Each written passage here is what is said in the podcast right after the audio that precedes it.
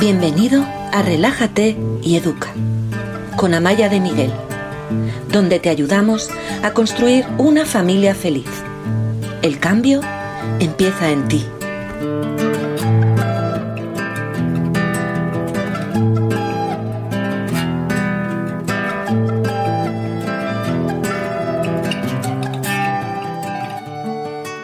Vamos a empezar. Voy a empezar con una pregunta que me habéis hecho sobre un niño tímido y ha habido muchos me gusta y luego ha habido otras preguntas similares. Hay gente en Instagram, por favor, si os podéis meter y me decís si me veis, os lo agradezco.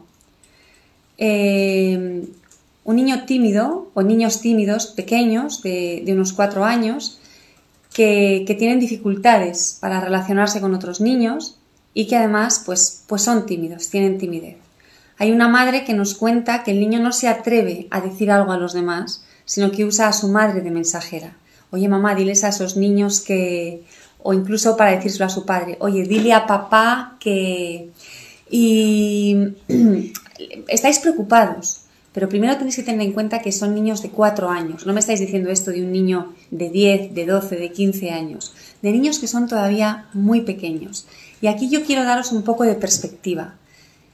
Los niños están en formación, están en crecimiento, se están haciendo. Tened paciencia y tened confianza.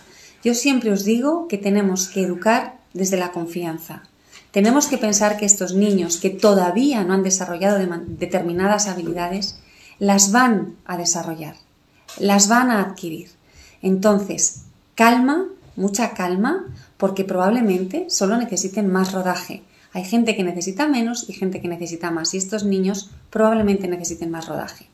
Ahora bien, ¿cómo les podemos ayudar nosotros a que eso sea más fácil, a que empiecen a adquirir esas habilidades? Cuando tu hijo te dice, mamá, diles a esos niños que lo que sea, lo que yo haría sería ir con él. Se lo voy a decir, pero vamos juntos. He visto un me gusta en Instagram, perdonadme, eso significa que me estáis viendo, ¿verdad? Decidme por favor si en Instagram me veis y me oís, que no sé qué ha pasado antes. Entonces hay que ayudarles. Algo que yo no os recomiendo que hagáis es empujarles a que hagan algo, ¿no? Como decirle, no, es que tienes que ir tú, es que lo tienes que hacer tú. Y os voy a explicar por qué, que lo vais a ver de una manera muy clara. Em, estas situaciones, para un niño que todavía se siente un poco abrumado por la las interacciones sociales con otros niños, son como estar al borde de un precipicio. Tú sabes que no es un precipicio, que solo hay un escalón, que no va a pasar nada, que solo tiene que decirlo, pero él siente que es un precipicio. Si vosotros les forzáis a que den el paso, estos niños lo que van a hacer es agarrarse más a vosotros. Dios mío, que me caigo por el precipicio. No, no, yo no puedo ir solo ni loco porque me caigo por el precipicio. Entonces, lo que hacemos en estos casos es hacérselo fácil hasta que ellos se asomen y digan, anda, pero si no es un precipicio, si solo es un escalón, ya lo puedo hacer, ahora que he visto que solo es un escalón. ¿Entendéis? Entonces, ay, Janet me dice que sí, que se me está oyendo en Instagram. Qué bien, gracias Janet. Entonces, el trabajo es acompañarles. Y habrá niños que no necesiten que les acompañen porque ponen un pie en el parque y son los reyes del parque. Y habrá niños que al contrario necesiten que vayáis muchas veces con ellos que estéis a su lado, que seáis vosotros los que emitáis el mensaje. Y luego, si queréis, para reforzar esta especie de entrenamiento que vais a hacer siempre a su lado, podéis hacerlo con muñecos, para enseñarles cómo van a actuar cuando estén en ese contexto. Entonces hay un muñeco, uno de vuestros muñecos, que dice a otros muñecos que son los niños a los que les quiere decir algo. Ta, ta, ta, ta, ta, ta. Y le, le, dice lo que, lo que ¿Puedo jugar con vosotros? Y los otros muñecos le responden. Y de esta manera el niño poco a poco se va a estar entrenando, va a estar viviendo este entrenamiento y va a poder vivir em, en este mundo de muñecos lo que después va a vivir en la realidad. Y luego aquí hay otra cosa que es súper importante, tal vez lo más importante de todos. ¿Cuánto nos irrita a nosotros, a los padres, que nuestro hijo no sea capaz de hablar con esos niños del parque? Si solo les tiene que decir, puedo jugar con vosotros, o déjame tu coche, o puedo jugar a la pelota. Los padres nos ponemos nerviosísimos. O cuando vamos a un cumpleaños con los niños y estos niños se agarran a nosotros, no quieren soltarse. En el cumpleaños, llevan dos días pensando en ese cumpleaños, lo están deseando y de pronto están con nosotros. ¿Y qué le pasa al adulto? El adulto, pero venga, pero vete, pero vete a jugar, mira cómo están los otros niños y tú aquí aburrido. ¿No te gustaría estar pasándotelo bien? En ese momento es cuando les estamos empujando y ellos piensan que hay un precipicio. Entonces, calma, deja que los niños se queden contigo, y poco a poco, con tu presencia, con tu acompañamiento, te vas acercando a los otros niños. ¿Estás preparado para que vayamos a jugar con ellos? Yo voy contigo, vamos los dos. Cuando tú estés preparado, y el niño no quiere, sigue comiendo la pizza, las patatas, lo que haya. Y al cabo de un ratito, ¿estás preparado? ¿Vamos ahora? Ah, no, todavía no, ¿vale? Y a los 10 minutos, antes de que se termine la fiesta de cumpleaños, te va a decir, ¿podemos ir? Y tú dices, ¡ay, justo ahora! Con mucha calma, vais y pasáis esos 10 minutos. Y os voy a decir algo, esto no va a ser siempre así. Necesitan familiarizarse con esas situaciones que son situaciones nuevas. Y a lo mejor son nuevas durante un año o durante dos años, pero en algún momento se sentirán más seguros, se sentirán más cómodos y las dominarán. Así que tranquilidad, no forcéis a acompañar y, y respetad sus tiempos y sus ritmos y no hay que preocuparse cuando un niño de cuatro años no se siente seguro a la hora de hablar. Y la manera de darles, porque esto os sirve para este caso y para muchos otros. Nosotros pensamos, pues es que la manera de que tenga una autoestima fuerte es que consiga hablar con los otros niños. La manera de que tenga una autoestima fuerte es sentir que no, está, que no hay nada malo en él. Y si yo me pongo nervioso, venga, habla con ellos, atrévete, te lo vas a pasar mejor. Ahí el niño va a percibir mi ansiedad, va a percibir que no apruebo del todo su comportamiento y ahí, ahí es donde su autoestima se va a dañar. ¿Veis la diferencia, verdad? Entonces, cuando tenéis un hijo que no hace lo que vosotros quisierais que hace, en cuestiones sociales, y además queréis que tenga la autoestima fuerte, yo os recomiendo que no le forcéis a hacerlo pensando en la autoestima, porque la autoestima va a estar fortalecida cuando el niño sienta que están bien las cosas, aunque no haga lo mismo que los demás o lo que tú esperas. Algunos me habéis contado que vuestros hijos mm, se tratan mal a sí mismos, soy un inútil, lo hago todo mal, no sirvo para nada. Y esto, claro, para vosotros es preocupante. ¿Estáis viendo la planta esta que la tengo en la cabeza? Pues voy a aquí. Luego, te pongo bien otra vez. Ya está. Em, em, primero os tenéis que mirar vosotros, a vosotros mismos. ¿Qué pasa cuando se me quema lo que está en el horno? ¿Qué pasa cuando se me olvidan las llaves dentro de casa y yo estoy fuera? ¿Qué pasa cuando algo me sale mal? Cuando llego tarde a una cita o cuando alguien llega tarde a una cita. Es decir, en mi vida, ¿hay espacio para el error? ¿Hay espacio para que las cosas no sean perfectas? ¿Hay espacio para la equivocación? Porque muchas veces nosotros no decimos al niño eres un inútil y no nos decimos a nosotros mismos soy una inútil, pero si mi hijo hace la cama, luego voy yo a corregirla, porque necesito que esté todo perfecto.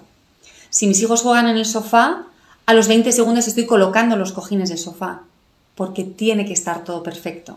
Si mi pareja va a hacer la compra y no compra la marca de leche que nosotros tomamos, o le pido dos kilos de patatas y compra zanahorias, o se le olvida, le echo la bronca, porque no hay espacio para el error. Entonces esto lo tenéis que mirar. Vivid el error con normalidad. ¿Forma parte de la vida? Todos nos equivocamos. Pero es que además en muchas ocasiones cuando las cosas salen mal, es una oportunidad para aprender. Así que miraos a vosotros mismos. ¿Cuál es mi relación con la equivocación, con el error propio y de los demás? ¿Corrijo la cama? ¿Corrijo los deberes de mis hijos para que los lleven perfectos al colegio? ¿Estoy encima de ellos para que lo hagan perfecto? ¿Para que quede todo impecable? ¿O les dejo que las cosas sean un poco más flexibles? Porque hay veces, no siempre, esa soy yo, nos dice Silvia.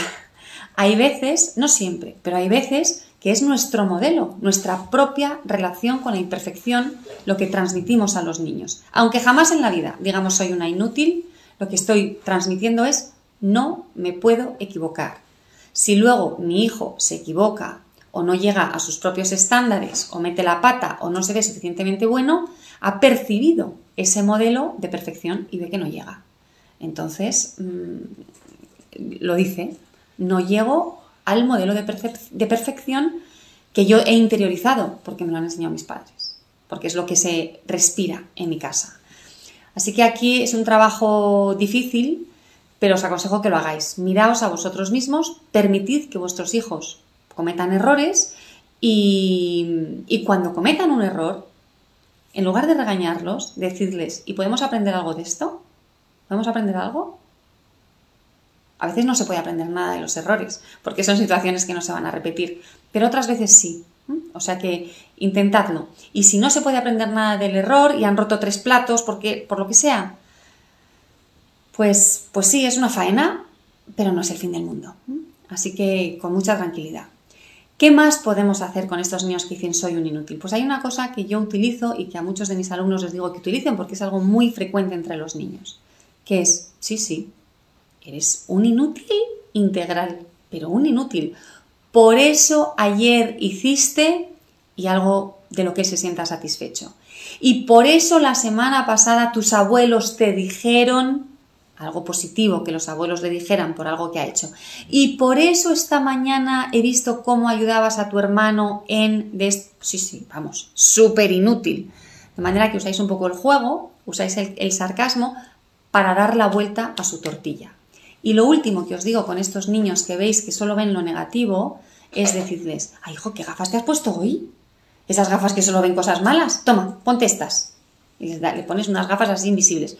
Estas son las gafas de ver cosas buenas dentro de ti. ¿No las puedes ver? A ver, trae que me las pongo yo y te miro dentro de ti y te voy a decir todas las cosas buenas que veo. Es más, me las voy a poner todas las noches. Y te voy a decir cada noche cinco cosas buenas que tienes. Pero claro, cada noche no les digáis cinco. Cuando lleguéis a la quinta, les tenéis que decir, ay madre, te tienes que dormir. Y tengo muchas más cosas buenas que decirte. Te voy a decir alguna más, porque es que las tengo aquí dentro, hay tantas, tantas, tantas. Y entonces en lugar de cinco le dices ocho. Y a la noche siguiente también, otras ocho. Y a la noche siguiente. Hasta que te diga, ay mamá, qué pesada. Entonces ya sabes que el niño está recibiendo una mirada basada en lo positivo y no en lo negativo de lo que él tiene que ofrecer al mundo. Y lo hacéis de manera recurrente. Y luego también me habéis preguntado por ahí los niños que no es que se consideren ellos de una manera muy negativa, sino que sus experiencias son negativas. ¿Qué tal te ha ido en el cole? Mal. Me ha pasado esto. Les ha pasado una cosita chiquitina que les ha ocupado todo el día. Os quiero decir algo, porque esto nos pasa a los adultos también. Nos pasa a los, adultos con los niños. Si un adulto, un día en el que ha tenido mucha conexión con su hijo, y me gustaría que me dijerais en los comentarios si os ha pasado alguna vez, has tenido un día maravilloso con tu hija, con conexión, ha sido un día bonito, pero ha habido un momento a la caída del día que has perdido los papeles, porque la niña no se dormía, te has puesto nervioso y le has gritado. Cuando te vas a la cama, ¿qué es lo que tienes aquí? Tum, machacándote. El día tan bonito que habéis pasado juntas o los 10 minutos de gritos a la hora de la noche. Decídmelo, que lo quiero leer. Para casi todos, lo único que somos capaces de ver son esos 10 minutos. Porque han sido muy intensos, han sido muy duros, pero sobre todo porque nuestro cerebro está entrenado para ver lo negativo, lo que no va bien. ¿Sabéis por qué? Porque es la manera de defenderse de los peligros. Yo tengo que mirar si, si, hay un depredador cerca, tengo que mirar si va a haber una sequía, tengo que mirar si va a haber una tormenta para que no me pille en un lugar donde me puede partir un rayo. Entonces, eh, en Instagram me decís que no se ve, pero hay otras personas que sí me ven. No lo entiendo, no sé qué está pasando. Bueno, el rato malo, nos dice por aquí Begoña. Hola Begoña, una de, una de nuestras alumnas. Eh, el cerebro está entrenado para ver lo negativo. Entonces, esto se lo contáis a vuestros hijos. Es que tu cerebro tiene que ver las cosas malas. Y ve las cosas malas porque, eh, porque es lo que hace, lo que hacía el hombre primitivo para ver los peligros que le acechaban. Pero nosotros ya no somos el hombre primitivo. Así que cada día, cada día, vamos a buscar por lo menos cinco cosas buenas que te hayan pasado en el cole. Las malas también me las cuentas porque también las quiero saber, pero por lo menos cinco cosas. Y cada día, a la salida del colegio o por la noche, buscáis por lo menos cinco cosas positivas. Y, me decís por aquí que lo, que lo que se os queda es el rato malo, porque somos todos mamíferos, somos animales y estamos diseñados para ver lo negativo, porque eso es lo que nos amenaza, ese es el peligro. Pero yo os invito, os animo a que a partir de hoy, cuando veáis que el pensamiento que tenéis es el negativo, hagáis un clic, eh, espera, esto ha salido mal, no lo voy a negar, ha salido mal. Asumo responsabilidades para intentar que no se repita esta situación en el futuro. Pero, ¿ha habido algo bueno hoy? Ah, sí, ha habido algo bueno, no ha sido todo negativo. Hoy ha sido un día horroroso, pero la última semana, ¿qué tal ha sido? ¿Ha sido entera horrorosa? No, también ha habido cosas buenas. Vamos a ser más ecuánimes. Y con vuestros hijos también, enseñadles a ver un panorama más grande. Esto es lo que no te ha gustado del día, pero ahora dime cinco cosas que te hayan gustado. Y sin dramas, sin dramatismos. Está bien que vean lo negativo, pero les vais a entrenar, ampliar la mirada y que sea una mirada donde también se ve lo positivo. Y tú también, amplía tú también tu mirada. Em, hay una madre que nos dice que le cuesta mantener el equilibrio entre atender a su hija y, cuidarse a sí misma.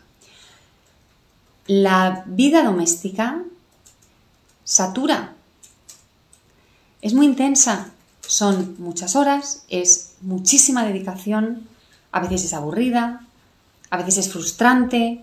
No solemos hablar de esto, pero en, en los cursos de Relájate y Educa lo trabajamos qué hacer con la frustración de la vida doméstica y de la vida familiar, porque genera unas emociones muy fuertes que son difíciles de manejar. Por un lado, tengo que querer a mis hijos por encima de todo, por otro lado, tengo que disfrutar de mi vida familiar y por otro lado, estoy harta, es que no puedo más, necesito tiempo para mí. Y aquí hay dos cosas importantes, o más de dos, pero yo os voy a decir ahora dos. Una, tu vida importa y tú importas. Y tienes que estar bien. Tienes que estar bien por ti. Siempre dicen, no, si tú estás bien, los demás estarán bien. Y es así, nosotros eso lo trabajamos. Pero la primera razón para tú estar bien eres tú. Para quererte, para respetarte, para cuidarte. Y cuando tú te atiendes a ti misma, estás dando un modelo a tus hijos. Para que sus, tus hijos en el futuro se puedan atender a sí mismos, se puedan querer puedan escucharse, puedan percibir cuáles son sus necesidades. Esto es importante como modelo. El modelo de, de yo soy el siervo o la sierva de mis hijos les está condenando a ellos a en el futuro seguir siendo el siervo o la sierva de sus propios hijos o de sus parejas. Y yo creo que este modelo no beneficia a nadie. Una cosa es que tú des, porque hay que dar, y cuanto más pequeños son, más hay que dar, o en las etapas de vulnerabilidad o etapas de dificultad tenemos que dar, pero poco a poco hay que buscar un equilibrio entre lo que doy y lo que recibo. Entonces es muy importante que descubráis cuáles son vuestras necesidades. En Relájate y Educa tenemos un reto de cinco días, que no sé cuándo lo voy a, a convocar, pero tenemos un reto de cinco días, que es el reto de cinco días para tener más tiempo para ti y para los tuyos, en el que trabajamos nuestras prioridades, trabajamos nuestra exigencia, para reducir nuestras exigencias. Os pido que simplifiquéis vuestra vida y os pido que os responsabilicéis con los hábitos que tenéis para que tengáis hábitos que os sientan bien a vosotros. Y os pido que, busquéis socios en la vida, socios de verdad, gente con la que repartir la carga. A veces tu socio o tu socia es tu pareja, otras veces es una familia del colegio. Y les dices, oye, tú te puedes quedar todos los miércoles y los viernes con mi hija durante media hora y así puedo salir del trabajo con más calma o puedo ir a hacer deporte. Y yo me quedo con la vuestra los lunes y los martes y todos ganamos y, y, yo puedo tener un poco de aliento. O puedo irme una tarde o una mañana de sábado por la mañana a hacer ejercicio que me encanta o a dar un paseo sola, aunque mi hija prefiera que me quede en casa, pues tendré que pensar Pero si la dejo en casa, la dejo en manos del enemigo, de gente malísima que le va a tratar fatal, o le dejo en casa de su madre o de su padre, o le dejo con los abuelos, que aunque ella prefiera estar conmigo, va a estar bien cuidada y bien atendida. Ah, va a estar bien cuidada y bien atendida. Entonces, aunque la niña tenga dificultad para separarse, yo me voy tranquila, porque yo necesito también atender esas necesidades que tengo y darle a la niña ese modelo de eres bastante el centro del mundo, pero no del todo. Yo también tengo una vida al margen de ti. Estoy mucho tiempo contigo, pero también hay cosas que me gusta hacer sin ti. Y esto es un gran aprendizaje, porque es que además este tipo de aprendizajes luego se incorporan en otros momentos de la vida. Y a lo mejor lo incorpora ella en el futuro con su pareja y tiene una pareja con la que le encanta estar, pero oye, que también le guste hacer cosas sin su pareja. Y esto es muy sano, es lo más sano que hay. Y este modelo lo das tú. Entonces, los niños quieren establecer este superlazo con nosotros, pero es bueno enseñarles que el vínculo es súper fuerte, que les quieres por encima de todo, que tienes amor incondicional y que además a veces te gusta estar haciendo cosas de adultos. Y no pasa nada.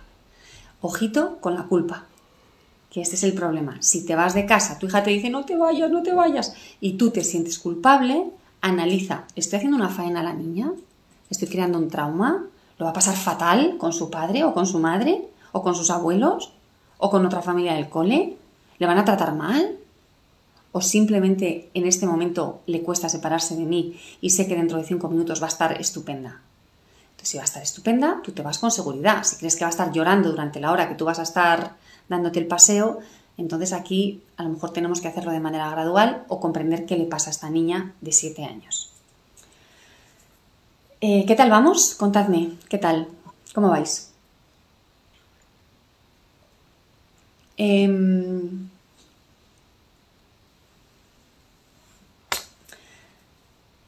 me cuentan, y ha tenido unos cuantos me gusta, que hay un niño de 8 años que es muy, muy, muy activo. Y la, madre que escribe, pues comprende que, que, el niño tiene que tener este, esta actividad. Entiendo que salta en el sofá de una manera muy brusca y que no, no escucha cuando le hablan y bueno, pues que hay ahí una energía que esta familia considera excesiva. El niño necesita hacer esto, esto lo saben ellos, lo saben los padres. Eh, si los ritmos en casa están bien establecidos, que mm, yo desconozco cuáles son los ritmos de este niño, pero los ritmos serían que duerma lo suficiente y para eso lo mejor es que se despierte sin despertador, que se acueste temprano, porque si se acuesta tarde, ahí hay un subidón de energía para compensar la necesidad de dormir. Yo estoy que me caigo, que me caigo, pero tengo que activarme para no, porque, porque no puedo caer, porque todavía hay que cenar, la, la vida en familia, la energía de la familia todavía es de actividad.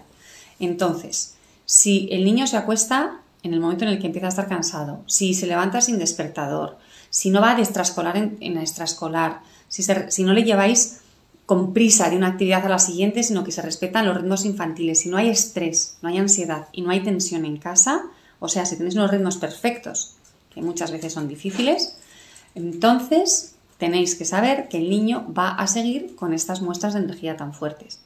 Mi recomendación, parque. Deporte, calle y dentro de casa, a ver cómo podéis eh, engancharle para otro tipo de actividades que le ayuden a rebajar la energía. Os voy a contar el masaje pizza, que me lo habéis oído muchas veces aquí en... Uy, es que había un montón de mensajes que no había visto. Eh, me lo habéis oído decir muchas veces, em, y, que y que a niños así, muy activos, muy activos, les suele ayudar. El niño se tumba y tú le das un masaje, masaje pizza. ¿Por qué es masaje pizza? Porque le untas el tomate o le echas aceite, chun, chun, chun, le untas el tomate. Y esto es desde la cabeza hasta los pies. Le embadurnas bien embadurnado. Le das la vuelta, le embadurnas bien embadurnado. Luego le pones eh, cebolla, cebolla, cebolla, cebolla, de la cabeza a los pies, le das la vuelta, zaca, zaca, cebolla, cebolla. Hay niños a los que les gusta que se lo haga suave, como una caricia, hay niños que les gusta pues una cosa un poco más energética. Patricia nos dice, a mi hija le encanta el masaje pizza. Em, y le vas poniendo ingredientes, los que quieras, los que te pida, porque hay unos que le van a hacer más cosquillas, que le van a hacer más gracia, que son más divertidos. Y muchas veces estos masajes, que son una estimulación por todo el cuerpo, les ayudan a centrarse y a equilibrarse. Otras veces esta necesidad de soltar energía la podéis canalizar, es decir, a lo mejor no puede estar saltando en el sofá, pero se puede dar una ducha, se puede dar un baño, algo que afecte de alguna manera al sistema nervioso, ¿no? a, toda su sensibilidad, como puede ser un cambio tan brusco de estar seco a estar mojado, de estar en un espacio abierto, como es la casa, a estar en el espacio reducido de la bañera, de la ducha, donde esté. Eh, si le gustan los cuentos, a lo mejor podéis leer cuentos, pero con él encima, que haya algo físico, que haya un contacto, o incluso apretándole, ¿no? Abrazándole fuerte, que él lo note, que note algo en, su cuerpo. Y, probablemente mucho parque. Pero lo primero, revisad que, tengáis pocas cosas en casa, que haya muy pocos juguetes, que no haya prácticamente pantallas, que haya en casa pocos estímulos para que no se sobreexcite. Y con esto mm, voy a enlazar con varias preguntas que me han hecho sobre niños de alta sensibilidad, de varias edades. Em, en, Relájate y Educa, mm, en nuestros cursos, sabéis que tenemos alumnos con hijos de todo tipo, de alta sensibilidad, mm, con lesiones cerebrales, con diagnósticos variados, niños que tienen vidas fáciles, adolescentes, bebés, tenemos de todo. Y la verdad es que prácticamente todo el contenido que, yo he creado, que he generado, es, creo, muy adecuado para niños de alta sensibilidad. Porque los niños de alta sensibilidad, en realidad, a esos niños se les da el entorno que yo considero que es el óptimo para cualquier niño, incluso para cualquier persona, pero sobre todo para cualquier niño. Debería, o yo animo a que creéis entornos con muy pocos estímulos. Como decía antes, pocos juguetes, pocas o ninguna pantalla, con ritmos muy iguales entre sí, días muy parecidos, que todos los días sean iguales, que las actividades sean iguales o parecidas, que se respeten los ritmos de los que hablaba antes, unos ritmos muy eh, adecuados a las necesidades reales de los niños.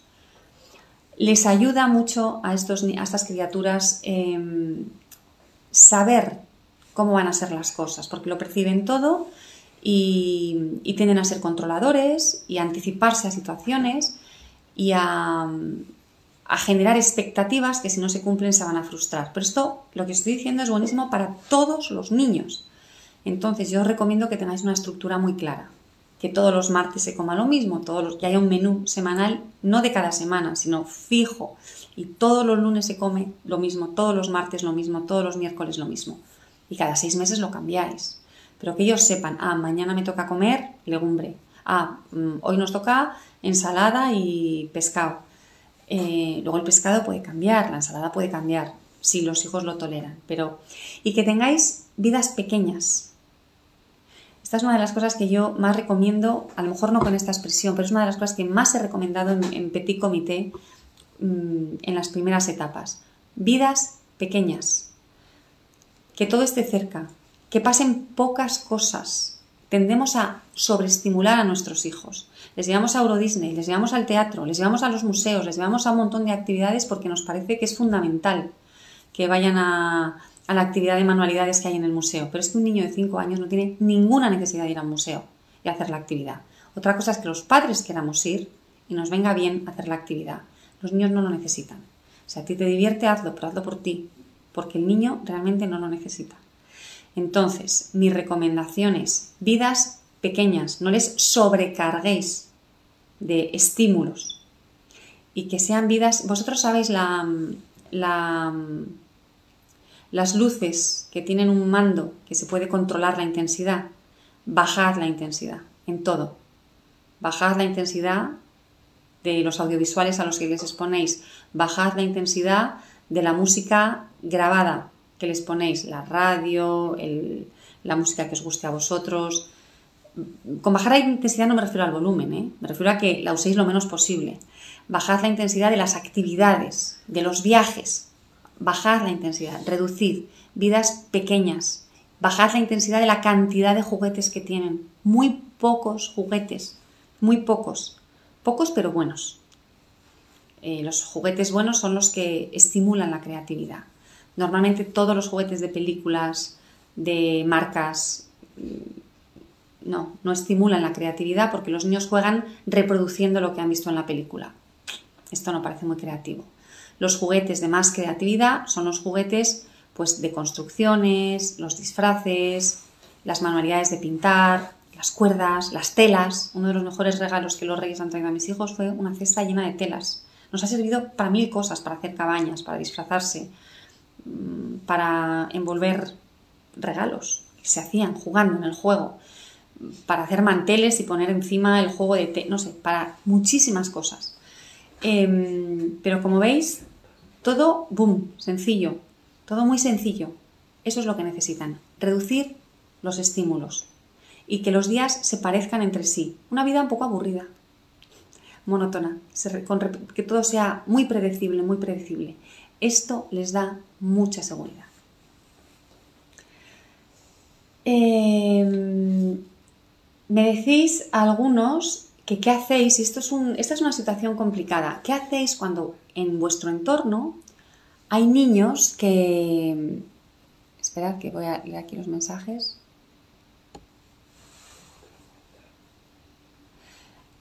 Cuando hay niños que, mm, que pegan, que insultan, que son maleducados, que a lo mejor no tienen habilidades sociales o emocionales, que todavía no son capaces de usar las palabras para decir lo que les ocurre.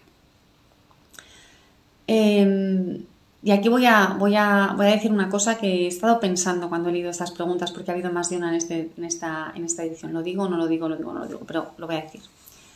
Si, esto es la norma en el sitio en el que estás, o sea, si hay muchos niños así, plantea de cambiar de parque o cambiar de casa si puedes, porque la gran formación para un niño mm, es el entorno en el que ellos crecen esto tiene una influencia brutal. Entonces, si todo el entorno en el que estás no comparte tus valores o no respeta tus valores, pues tenéis unos años por delante que van a ser difíciles, van a ser complicados.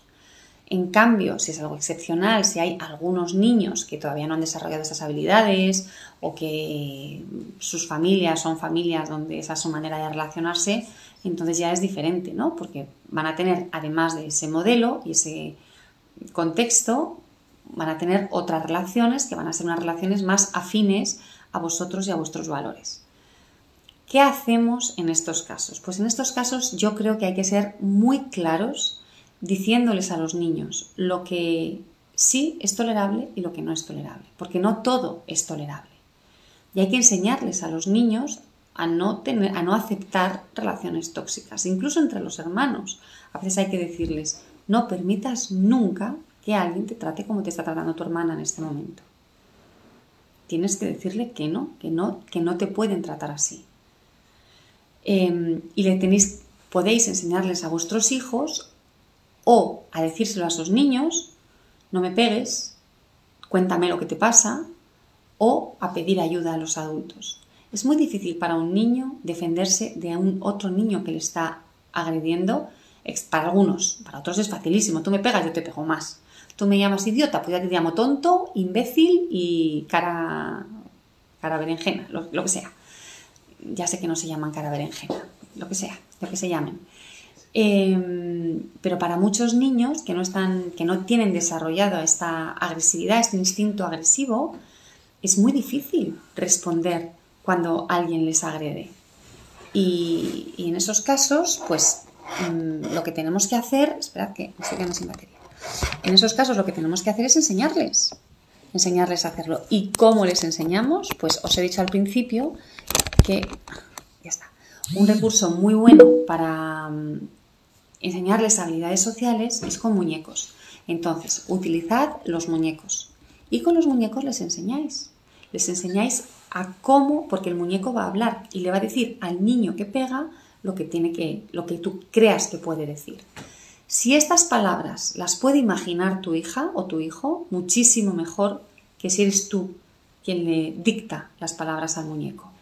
Al principio a lo mejor lo tienes que hacer, pero si luego mantenéis el juego un ratito, a lo mejor tenemos suerte y tu hijo termina poniendo en palabras tanto al agresor como a la víctima. Y hay otra cosa que a mí me parece importante. Tendemos a querer que sean nuestros hijos los que se defiendan en estas situaciones. Hay niños que una vez que les enseñes van a ser capaces, pero hay muchos niños que no. De hecho, si a mí viene alguien y me pega un puñetazo, probablemente yo esté tan asustada que no me pueda defender. Y en cambio a nuestros hijos de 4, 3, 5 años les decimos que se defiendan. Mm, yo no creo que yo fuera capaz de defenderme. Yo lo que haría sería irme corriendo y llamar a la policía. Oiga, que ese señor me acaba de dar un puñetazo. Entonces les tenéis que enseñar a vuestros hijos a irse corriendo y llamar a la policía. ¿Quién es la policía? ¿La policía eres tú o la policía es el profe? Y hay que enseñarles a los niños a pedir ayuda a los adultos. Si la relación es mala, tenéis que buscar otros amigos, porque vuestro hijo no va a poder gestionar esa relación. Los adultos nos equivocamos algunas veces cuando vemos que nuestro hijo no es capaz de gestionar una relación donde haya agresión y insistimos en que sean capaces de hacerlo. Es que no puede. Somos los adultos los que tenemos que proteger a esos niños, tanto al agresor como al que es agredido.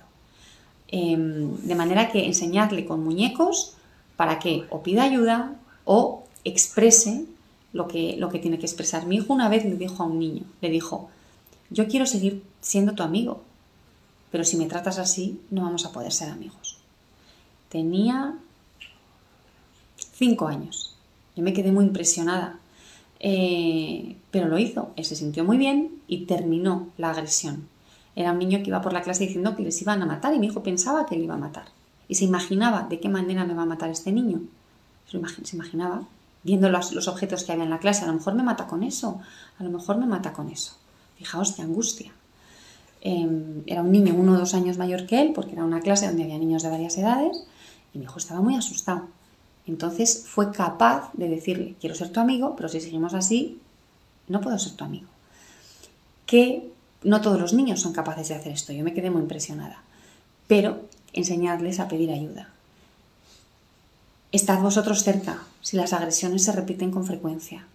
Y si el grupo es un grupo donde esas actitudes son la norma, cambiadles de grupo, porque nadie quiere estar en un sitio donde la manera de relacionarse sea a golpes y que eso sea lo que predomine.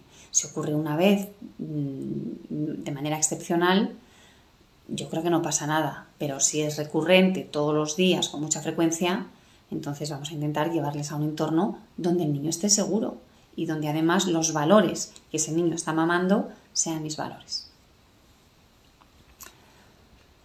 Bueno, voy a seguir. Em, alguien me pregunta, me dice, una señora me dice que tiene niños de 1, 3 y de 5 años y que quiere ser mejor.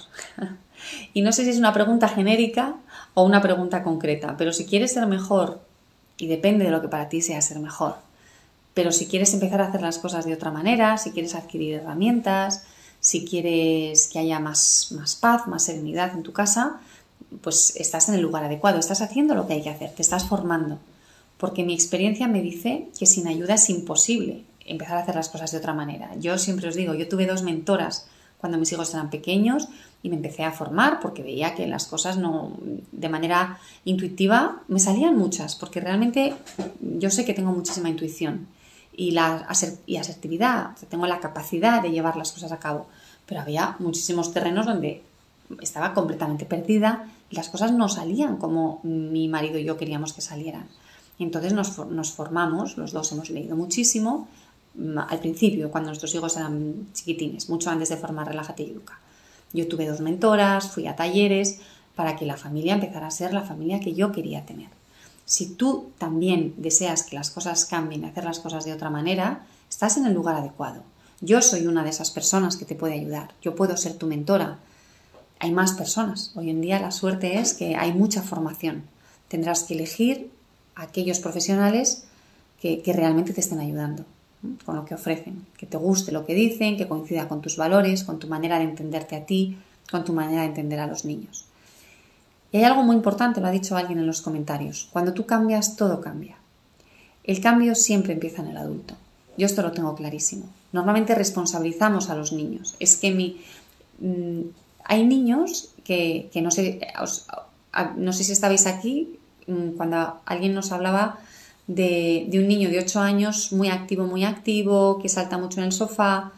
Y, y no sé si es el caso de este niño o no, pero hay niños que tienen muchísima energía y en realidad lo que les ocurre es que están de los nervios. Están como si hubieran metido los dedos en un enchufe porque el horario que tienen es un horario que va contra sus necesidades. Se levantan pronto, no duermen lo suficiente y están todo el día de acá para allá, de acá para allá, con un ritmo muy rápido.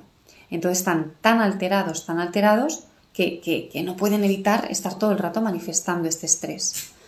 Y, y pensamos, ¿cómo puedo hacer que mi hijo no haga esto? Pero es que esa no es la pregunta. La pregunta es, ¿qué puedo modificar yo como adulto para que la vida, el entorno que le estoy ofreciendo a esta criatura, se adecue a sus necesidades?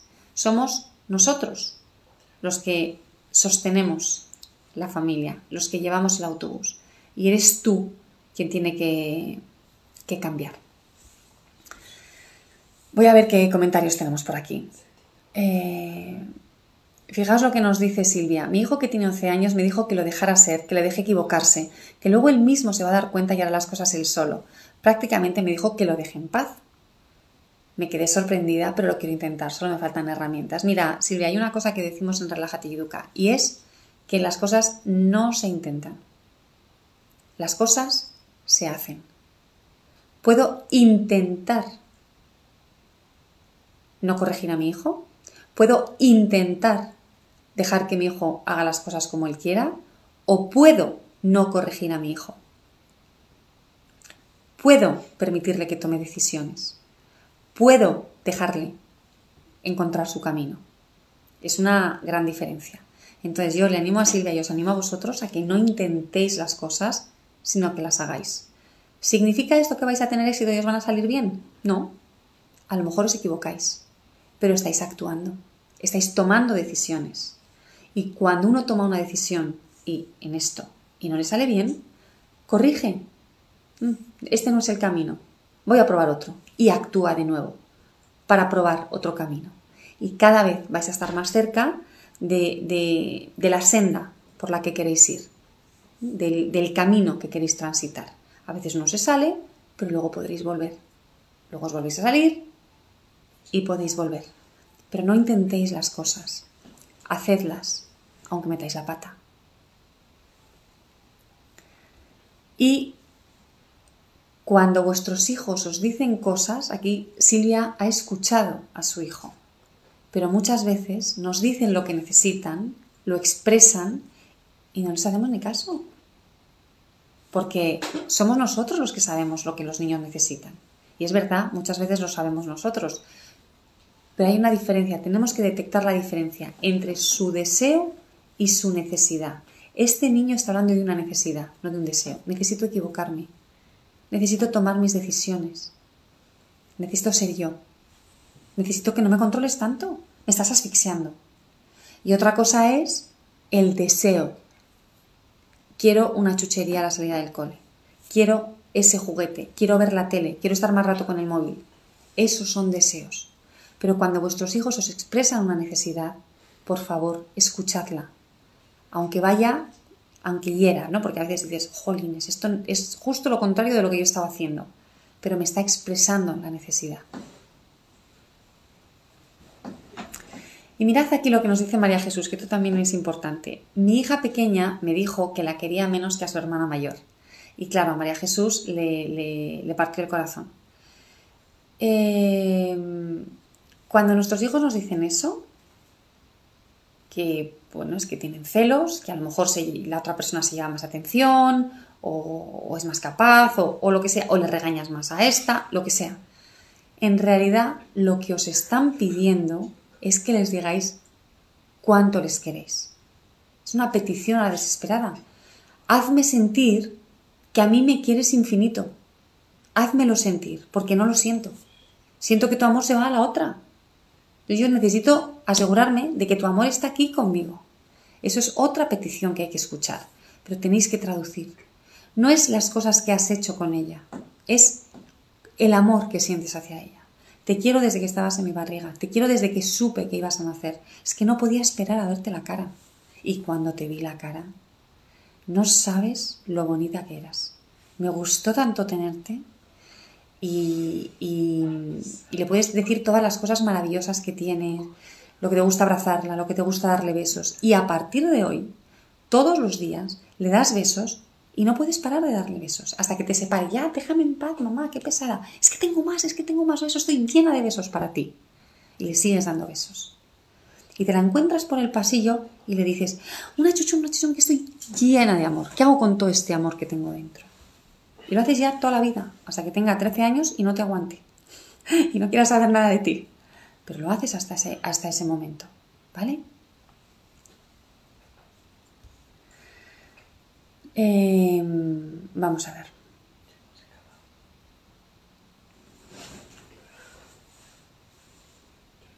Uy, espera, que estoy leyendo una.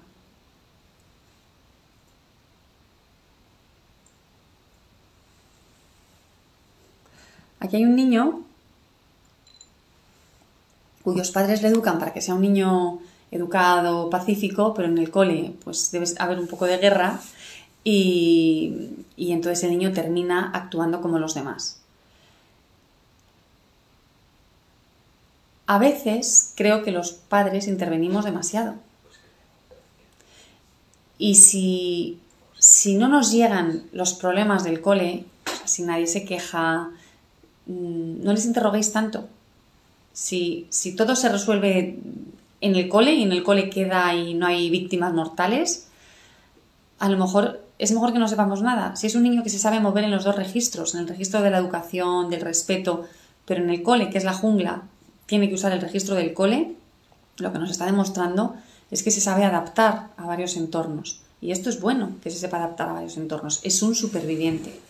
Entonces, si nos llaman la atención los profesores, si nos llaman la atención los otros padres, pues a lo mejor lo que tienes que hacer es decir, bueno, que en el cole ocurra lo que ocurra y le tienes que decir, siempre que puedas, resuélvelo de otra manera y le dais las herramientas con los muñequitos, le dais las herramientas para resolverlo de otra manera. Pero el día que se enzarce en una pelea, porque los demás le impulsan a enzartarse en la pelea, pues a lo mejor tenéis que comprender que es su capacidad de adaptación y que no, no hay mucho más que hacer. Eh, no siempre podemos cambiar a los niños o, o hacer los niños como nosotros nos gustaría, porque las, circunstancias y los contextos pues muchas veces son muy determinantes. Algunos me habéis hablado de la hora de ir a dormir y me gustaría que fuerais a mi página de Facebook o a mi página de Instagram porque la semana pasada tuve un directo con Sleepy Kids, que es, con una de las personas del equipo de, Sleepy Kids, con Laura, que es experta en hábitos de sueño, en sueño, en sueño infantil. Em, buscad el directo con ella, creo que es de la semana pasada, y, vais a aprender un montón. Y luego hay gente que nos dice que hay niños que insultan, que ofenden, que a veces pegan a los adultos, a los padres, o que te dicen que pesada eres, que idiota, que tonta, etc. Bueno, aquí depende un poco de las edades. Em, no se reacciona de la misma manera cuando un chaval de 15 años te dice, mamá, qué pesada eres, déjame en paz, o cuando un niño de 4 años te dice, ¡Qué pesada! ¡Eres tonta! Hay que ver qué es lo que está ocurriendo en cada caso. Muchas veces estos niños, los pequeños, porque entiendo que son niños pequeños, cuando, cuando em, tienen poca atención, cuando hay poca conexión con nosotros, cuando sienten que, su cuenco del amor, que es una de las cosas que usamos en Relajate que el cuenco del amor está vacío porque mis padres no me dedican atención o porque están en casa pero están todo el día dedicándose a, otras cosas o a los otros hermanos o al bebé o a limpiar la casa y a mí nadie me hace ni caso. Entonces yo eso cómo lo expreso, cómo lo manifiesto. Eres tonta. Y en realidad lo que me está diciendo esta criatura pequeña es, oye, me caso, te necesito. Soy un niño pequeño, necesito estar contigo, necesito vínculo, necesito conexión necesito que no me regañes, necesito que me hagas sentir seguro. Entonces, muchas veces lo que necesitan es menos estímulos, como decíamos antes con los niños de alta sensibilidad, menos tele, menos pantallas y más nosotros. Y eh, cuando se crea el vínculo, es muy habitual que se baje el volumen de estos ataques y estas agresiones. Ahora bien, hay niños que en algunos momentos eh, pierden el control, como te pasa a ti y como me pasa a mí, porque queremos que los niños no tengan explosiones, pero es que tú y yo las tenemos. Entonces, yo tengo 47 años, si yo a veces pierdo el control, ¿cómo no lo va a perder un niño de 3 años? Me decía por allá, mi niña de 3 años tiene unas rabietas cuando no consigue lo que quiere. Hombre, y es que tú y yo, cuando nuestros hijos no se van a la cama a la hora, también tenemos rabietas, que nos ponemos a gritar. Entonces, eh, les exigimos a los niños que no expresen sus dificultades, su malestar, sus nervios, sus miedos, eh, con desbordamientos emocionales, cuando los adultos también los tenemos. Vamos a, comprender que es muy difícil tener siempre un control y, elegir una manera mm, eh, de expresar lo que nos pasa completamente racional y completamente, digamos, admisible. Los niños pequeños tienen desbordamientos emocionales, es que se les desborda por todos lados, son como un tsunami, ¡boom! La emoción. Y en ese momento te pego, te escupo, te insulto, te digo que te voy a matar, o que preferiría que te murieras, o que preferiría morirme yo y que eres la peor mamá del mundo y que te odio. ¿Qué tenemos que hacer en esos casos? Lo primero, no personalices, que no te odia ni te va a matar. Es que está en un momento en el que no controla lo que dice, tiene una emoción muy grande y con grandes emociones vienen grandes palabras. Esto lo tenéis que saber y hay que traducir. Normalmente lo que nos están diciendo nuestros hijos es, he perdido el control, estoy con un coche a 200 por hora, sin frenos y sin llevar el volante, Mm, y veo que me voy a dar el tortazo y no puedo parar, voy cuesta abajo, es que no puedo parar, no tengo freno. No tengo freno y no llego al volante. Eso es lo que les pasa. Entonces, cuando ocurre esto, lo que hay que hacer es, si se puede, contenerlos. ¿Cómo se les contiene? A veces físicamente, porque te están pegando. Entonces tienes que decir, no te voy a dejar que me hagas daño. Y les sujetas. Pero hay muchas maneras de sujetar a un niño. Hay una manera que es sujetar con esta cara de dureza, de, violencia, ¿no? La cara de, y apretando. Hay otra manera de sujetar que es yo, con templanza, con serenidad, te sujeto, porque no te voy a dejar que me pegues, pero yo no voy a aumentar la agresividad. Tú tienes agresividad hacia mí, pero yo hacia ti no. Yo te contengo, porque yo soy el adulto. Y no lo estoy personalizando, sé que es algo que te está ocurriendo a ti. Y sí, me estás insultando, pero paso de tu insulto, no me lo creo. Es tu falta de control la que te hace tratarme así. Entonces les contenemos. Hay niños que se contienen estando solos. Entonces, en un momento de calma, les puedes decir, oye, mira, la próxima vez que vengan los gritos y las ganas de pegarme, vas a tener que ir a tu cuarto, porque sabes que es el sitio donde se van estas ganas de hacerme daño. Y cuando estés bien, vuelve a estar conmigo. Pero no es un castigo, es para que te serenes. Hay otros niños, que es lo que hago yo con los niños pequeños, que lo que hago es, ahora te quedas aquí conmigo, pum, y me lo siento en el regazo, que es lo que más me gusta, a mí me gusta que estén conmigo. Estás aquí hasta que se te pase. Y nos poníamos a hacer una actividad manual. ¿Para qué? Para que ese exceso emocional que tienen se canalice cortando manzana con un cuchillo de postre, o emparejando calcetines, o doblando ropa interior que acabamos de sacar de la basura, con el niño aquí encima. Y si no quiere estar en tus piernas, en la silla de al lado, te quedas aquí conmigo. Te quedas aquí conmigo. Te quedas aquí, no me pegues, te quedas aquí, quieto aquí, los calcetines, venga. Y tú te pones a hacer esa actividad manual, porque si estamos distrayendo de lo que ocurre. Y el niño sigue enfadado, pero poco a poco, poco a poco, poco a poco se le va bajando el volumen. Y a estos niños les tenemos que acompañar, les tenemos que mm, enseñar lo que les ocurre. Esto es algo que hacemos, creo, muy bien en Relájate y Educa. El, mecanismo lo que hacemos es eh, hacerle ver en qué momentos tiene qué reacciones. Por ejemplo, es que he visto que a la salida del cole, últimamente, además de venir tú, vienen unos enfados, madre mía, pero no sé cuántos vienen, ¿eh? Yo creo que deben de venir 1.304 millones, 50.000, 8, 32 por lo menos todos esos. Y además son de muchos colores. Y es adecuado contener con un abrazo, nos dice por aquí Ángela. Sí, eso es lo mejor. No lo he dicho, pero es lo mejor. Pero no todos los niños lo, admiten. Hay muchos niños que no toleran que les toques. Pero si con un abrazo se les pasa, ¡buf! ¡Qué fácil! Eso es una bendición. Si con abrazos y besos se les pasa, fantástico. Entonces tú se lo dices. Y hoy, cuando te venga a recogerte el cole, pues, pues estarán los enfados con nosotros. De esta manera, lo que hacemos es nombrar lo que le pasa al niño. Le ponemos un nombre y él lo ve. Porque si no, antes no, no lo sabía. De pronto se veía en plena furia, pero no sabía por qué. Y tú le has ayudado a identificar lo que le ocurre. Ah, todos los días. Últimamente, no es todos los días de mi vida, ojito con cómo hablamos, últimamente todos los días em, a la salida del cole vienen muchos enfados. Es verdad. Y el niño lo ve. Y muchas veces esto es suficiente para que la situación se diluya. Otras veces no, otras veces es goteo, hay que decirlo y hay que decirlo y hay que decirlo durante años. Pero al cabo de los años, poco a poco ellos van comprendiendo cuáles son las cosas que les desequilibran. Y lo van viendo, ah, esta situación me desequilibra, entonces me voy a anticipar, la voy a visualizar desde antes, me la voy a imaginar, para eso nosotros les ayudamos.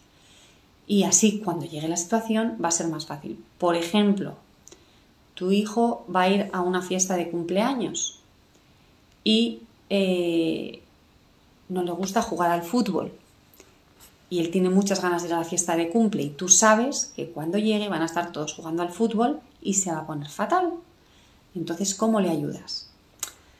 Qué bien que vamos a la fiesta de cumple, estamos muy contentos y nos tenemos que preparar por si cuando lleguemos, que no lo sabemos, están todos jugando al fútbol porque cuando los demás juegan al fútbol vienen unos enfados.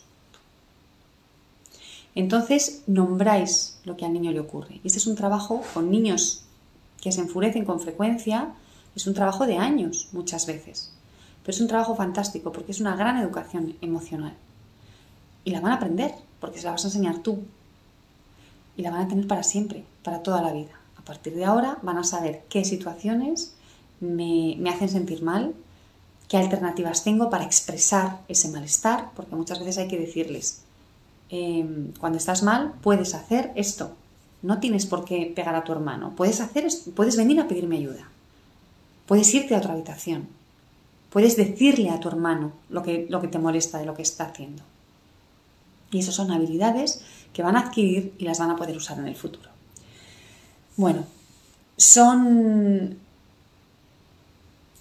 A ver, Aquí nos dice Patricia de Freitas que qué hacemos con niños que no, que no se defienden en los entornos eh, sociales.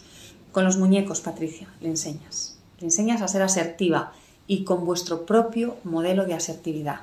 Vosotros, los adultos, si sois asertivos y habláis desde la asertividad en casa, la pareja entre sí, con tu madre, con tu padre, con, con, con la panadera, con quien sea, si vuestra manera de decir las cosas en los momentos difíciles es desde la... Por ejemplo, vais a un restaurante y la carne pues está mal, pero no te atreves a decirlo. Ay, no, ¿cómo lo voy a decir? No, no, yo no digo nada. Pero es que está mal. Está seca, mm, no está bien. O está salada. Entonces, si tú con asertividad dices, oiga, es que no me puedo comer la carne, está muy salada o está seca, la niña eso lo va interiorizando, lo va interiorizando, lo va interiorizando. En una situación difícil puedo hablar con asertividad a otra persona. Y estas son habilidades que, ellos van generando. Y poco a poco, con mucha calma, estos son aprendizajes largos, las podrán utilizar, porque están ahí, las han visto, es con lo que se han criado. De manera que, pero también los niños buenazos yo tengo un vídeo en YouTube que se llama Mi hijo es demasiado bueno. Buscadlo. Mi hijo es demasiado bueno. Porque así les enseñamos a poner límites, a decir que no, a ser asertivos. Y es fundamental. A mí me gusta que Patricia tenga esta preocupación. Porque eh, es muy habitual, sobre todo con las niñas buenas, que los padres estemos muy contentos porque son muy buenas, obedientes, ordenadas, sacan buenas notas, los profes están encantados, son maravillosas. Las otras familias nos dicen, jo, qué buena es, es buenísima. Y son niñas tan buenas, tan buenas, que siguen siendo buenas toda la vida. Y, se casan con la persona que los padres queremos, estudian lo que nosotros queremos, o piensan que tienen que hacer cosas para que los demás las aprueben y que los demás sigan pensando qué buena es, qué buena es. Y tienen parejas que lo que dicen es que buena eres, que buena eres, que buena eres. Entonces nunca pueden rebelarse. Y dan, dan, dan. Y muchas de estas terminan muy frustradas a los treinta y tantos o los cuarenta años. Bueno, eh, mirad, aquí María Jesús nos habla de la mentira. A ver si os hago un vídeo sobre la mentira, que es un tema que me interesa mucho. ¿Hay alguna historia de Amaya sobre la mentira? Ahora ya no nos da tiempo. Porque yo no la miro con tanta gravedad a la mentira. De hecho, todos mentimos todo el rato. Defraudamos Hacienda, pagamos en negro al fontanero, eh, vemos a una amiga que ha ido a la peluquería y no nos gusta nada cómo le ha quedado el pelo y decimos, estás monísima, te ha dejado fenomenal. Mm, mentimos constantemente. Los niños también mienten, nos molesta muchísimo, pero es que nuestra manera de socializar también es a través de la mentira. Y bueno, pues algún día podemos hablar de esto. Y la mayoría de las veces los niños mienten, nos mienten a nosotros por miedo. Por miedo a que les regañemos, por miedo a nuestras reprimendas, o porque lo han aprendido, o por las dos cosas. Si en una casa hay mucha confianza, se admiten los errores, se admiten las equivocaciones, no se echan grandes broncas, no se machaca a nadie, no se humilla, pues se suele mentir menos.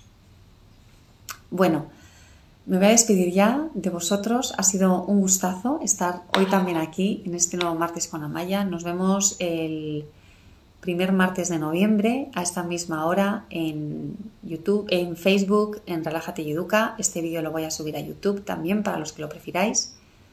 Ha sido un placer, como siempre.